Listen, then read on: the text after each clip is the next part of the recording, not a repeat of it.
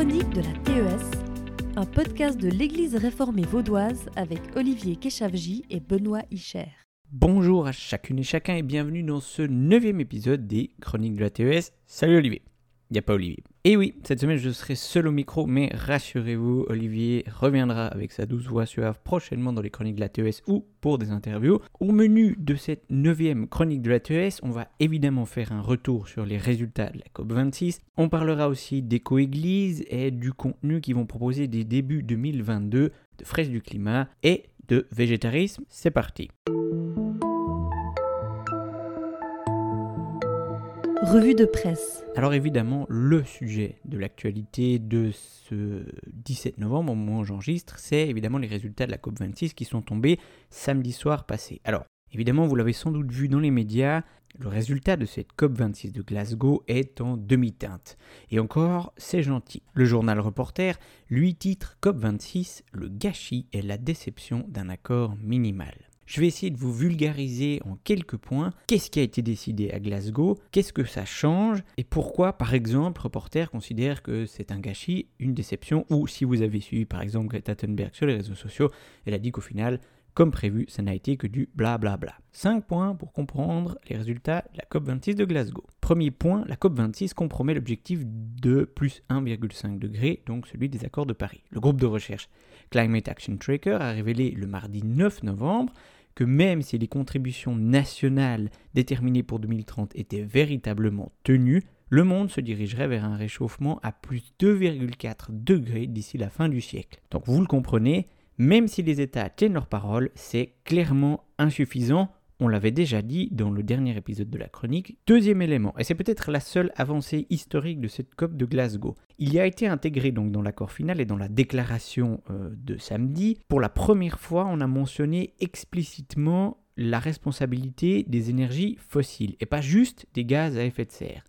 Depuis près de 30 ans, hein, les négociations climatiques internationales n'avaient jamais permis de mettre à l'index les énergies fossiles, pourtant à l'origine de près de 90% des émissions mondiales de CO2 et de 70% des émissions totales de gaz à effet de serre. Malheureusement, cette mention, notamment principalement sur le charbon, elle a été totalement édulcorée dans les toutes dernières relectures du texte, ce qui a même ému, interprète reporter, aux larmes le président de la COP26 qui s'est dit profondément désolé, et même c'est dire, Simonetta Sommaruga a trouvé très décevant que la version finale de la déclaration de Glasgow mentionne très rapidement la question du charbon, mais c'est pas du tout de manière exigeante. De plus, selon le programme des Nations Unies pour l'environnement, d'ici 2030, les États prévoient pour l'heure de produire deux fois plus d'énergie fossile que ce qu'il faudrait pour en rester en dessous de ces fameux 1,5 degrés. Donc ce qui est historique, c'est qu'on ne se contente pas, comme dans les déclarations des COP précédentes, de juste faire des appels à la réduction de gaz à effet de serre. Là, on mentionne explicitement la réduction d'énergie fossile, comme le charbon. Mais comme le dit Selver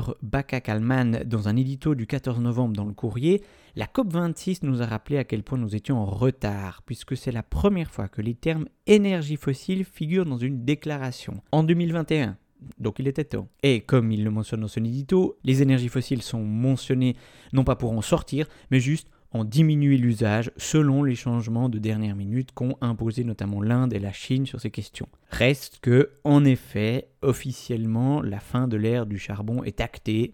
Maintenant, il faut qu'elle le soit aussi réellement. Troisième élément majeur de cette COP, il y a eu un vrai échec de la solidarité sur les questions climatiques.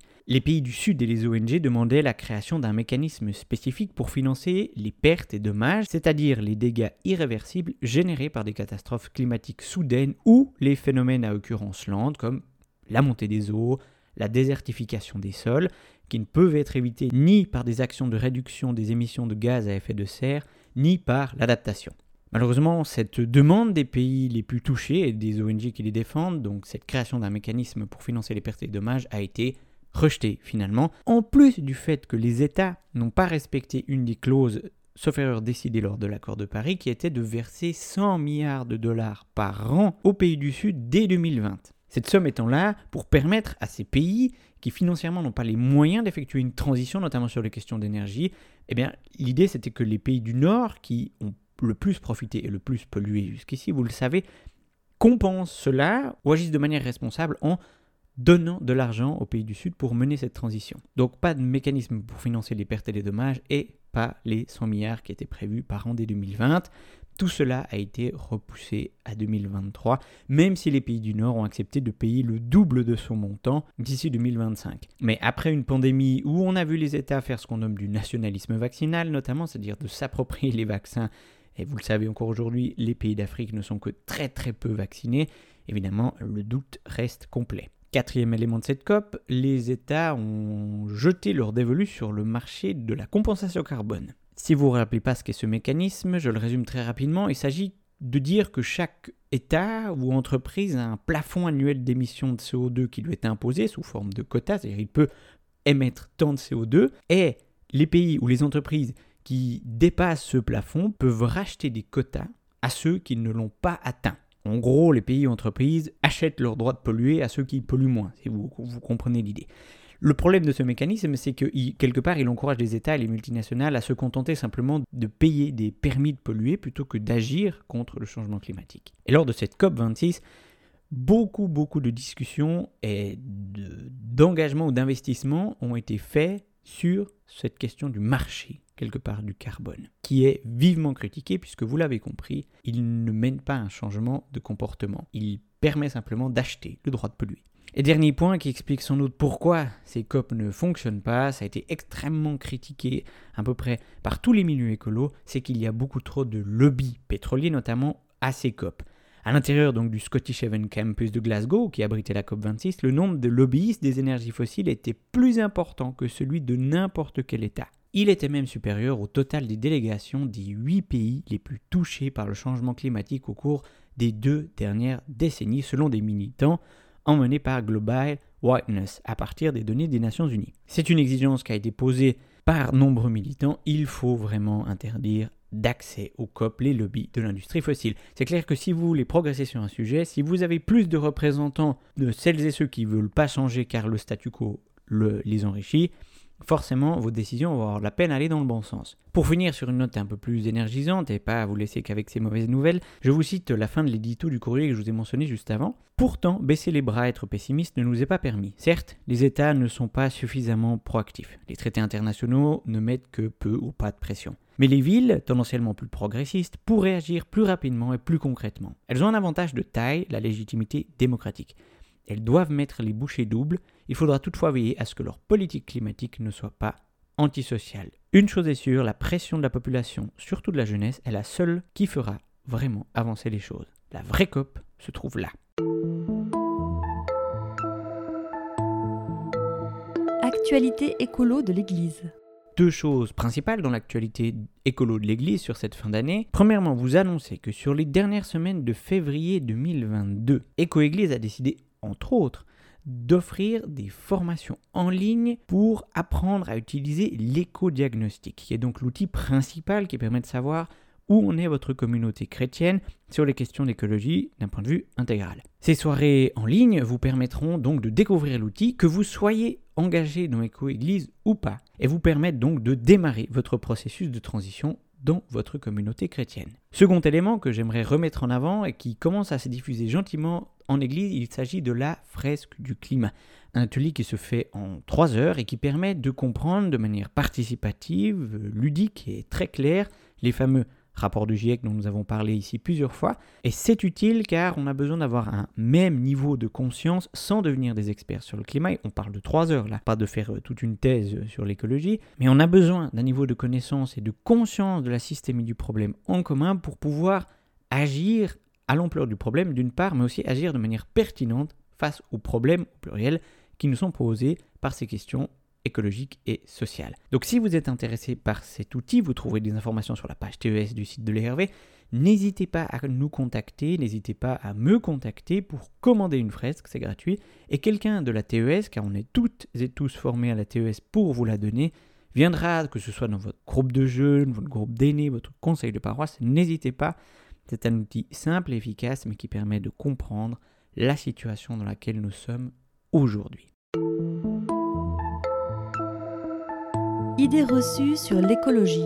Alors évidemment cette semaine j'ai pas Olivier pour me lancer une phrase un peu salée et pour me lancer sur l'idée reçue, Mais ce dont je voulais vous parler aujourd'hui, c'est est-ce que, en traitant de transition écologique et sociale, l'Église devient simplement une ONG verte parmi d'autres? Alors vous risquez pas de tomber des nues si je vous dis non.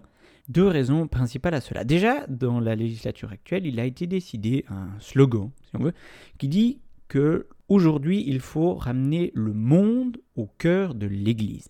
Et il nous semble important, la TES, de regarder le monde pour ce qu'il est. Nous sommes héritiers, héritières, acteurs, actrices de la situation actuelle, mais il faut regarder le monde dans ce qu'il est vraiment.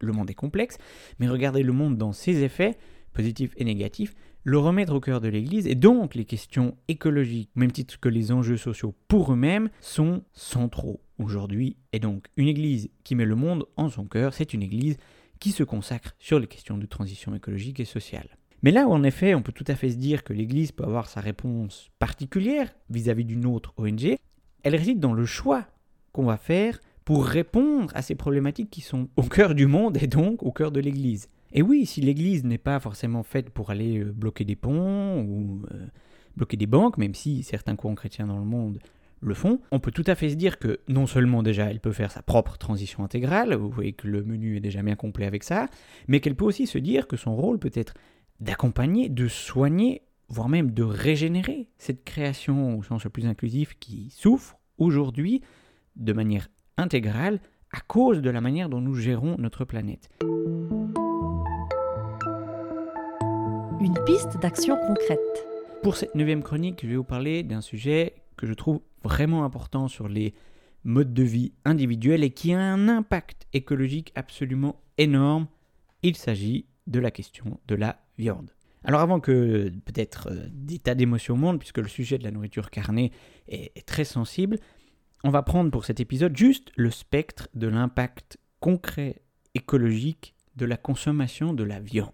Sans entrer, même si c'est très important, sur les questions d'éthique animale, mais on y reviendra dans un autre épisode. Quelques chiffres. 83% de la production agricole mondiale sert à nourrir l'élevage et pourtant, l'alimentation carnée ne représente que 18% de notre apport en calories. Donc plus de 80% de la production agricole mondiale, vous vous doutez que ça représente en termes de surface quelque chose d'énorme. On parle d'une surface agricole pour l'élevage qui représente l'entier de l'Amérique du Nord et du Sud. Qui dit énorme besoin agricole dit déforestation massive pour pouvoir planter notamment du soja en masse, puisque c'est avec ça qu'on fournit l'un des aliments pour l'élevage le moins cher.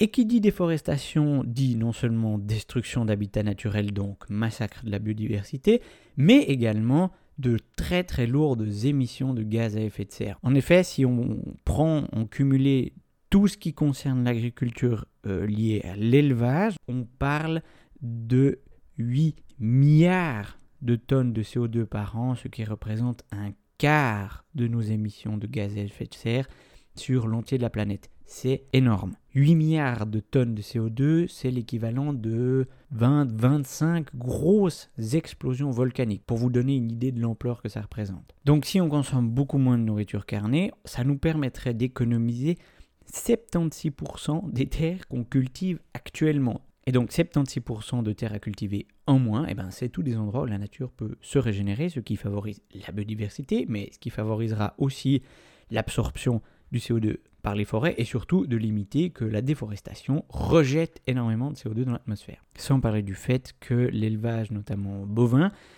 relâche énormément de méthane dans l'atmosphère et le méthane, c'est un gaz à effet de serre encore plus puissant que le CO2. Et donc en plus de ces questions purement écologiques, eh bien, actuellement c'est 60 milliards d'animaux tués par an et pour les poissons on peut même pas compter en chiffres, on compte en poids, donc on pêche et on tue l'équivalent de 200 millions de tonnes de poissons par an. Et pour contrer peut-être l'argument qu'on entend très vite de dire oui mais le consomme de la viande suisse et tout, oui mais attention, plus du 50% de la viande suisse est nourrie avec du soja importé. Donc pour revenir à ce que je disais avant, ça ne règle pas le problème. C'est important de se mettre en chemin sur ces questions. C'est pas juste un délire de bobo, etc.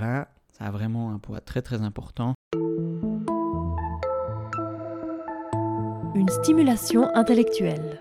Le laboratoire de transition intérieure, avec euh, d'autres associations, organise dès fin novembre tout un cycle de conférences appelé Spiritualité et engagement, deux points, les voix de la personne méditante militant. Une transition écologique et sociale est-elle possible sans une transformation des cœurs et des consciences, une révision profonde de nos valeurs, de nos modes d'être et de vie? Entre réflexion, témoignages et évocation de grandes figures d'inspiration, ce cycle de conférences et ateliers en ligne propose un parcours en cinq temps pour explorer les voies, les pratiques et les outils de la personne méditante militant. Une démarche tête-cœur-main qui allie spiritualité et citoyenneté, contemplation et action collective, engagement et transformation intérieure. Je vous invite grandement à aller suivre ce cycle de conférences. Rappelez-vous que tête, cœur, main, c'est le logo de la TES.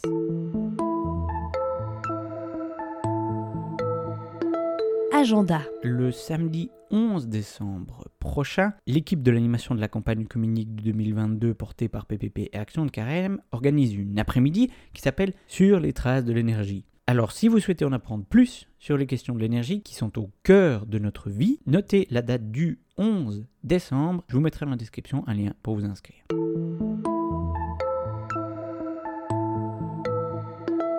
C'est tout pour ce neuvième épisode des chroniques de la TES. Merci de m'avoir écouté. N'hésitez pas à réagir à tout ce qui vient de vous être transmis. N'hésitez pas non plus à nous faire remonter toutes les questions que vous pourriez avoir sur les questions d'écologie, la place de l'écologie en Église, comment s'articule l'écologie et sociale, etc. La TES se tient à votre disposition pour répondre à vos questions, traiter des thématiques qui vous intéresseraient par exemple dans ce podcast, mais aussi vous aider à mettre en place des projets concrets de transition intégrale chrétienne dans votre contexte. Une bonne suite de semaine à toutes et à tous et à tout bientôt pour la dixième chronique de la TES.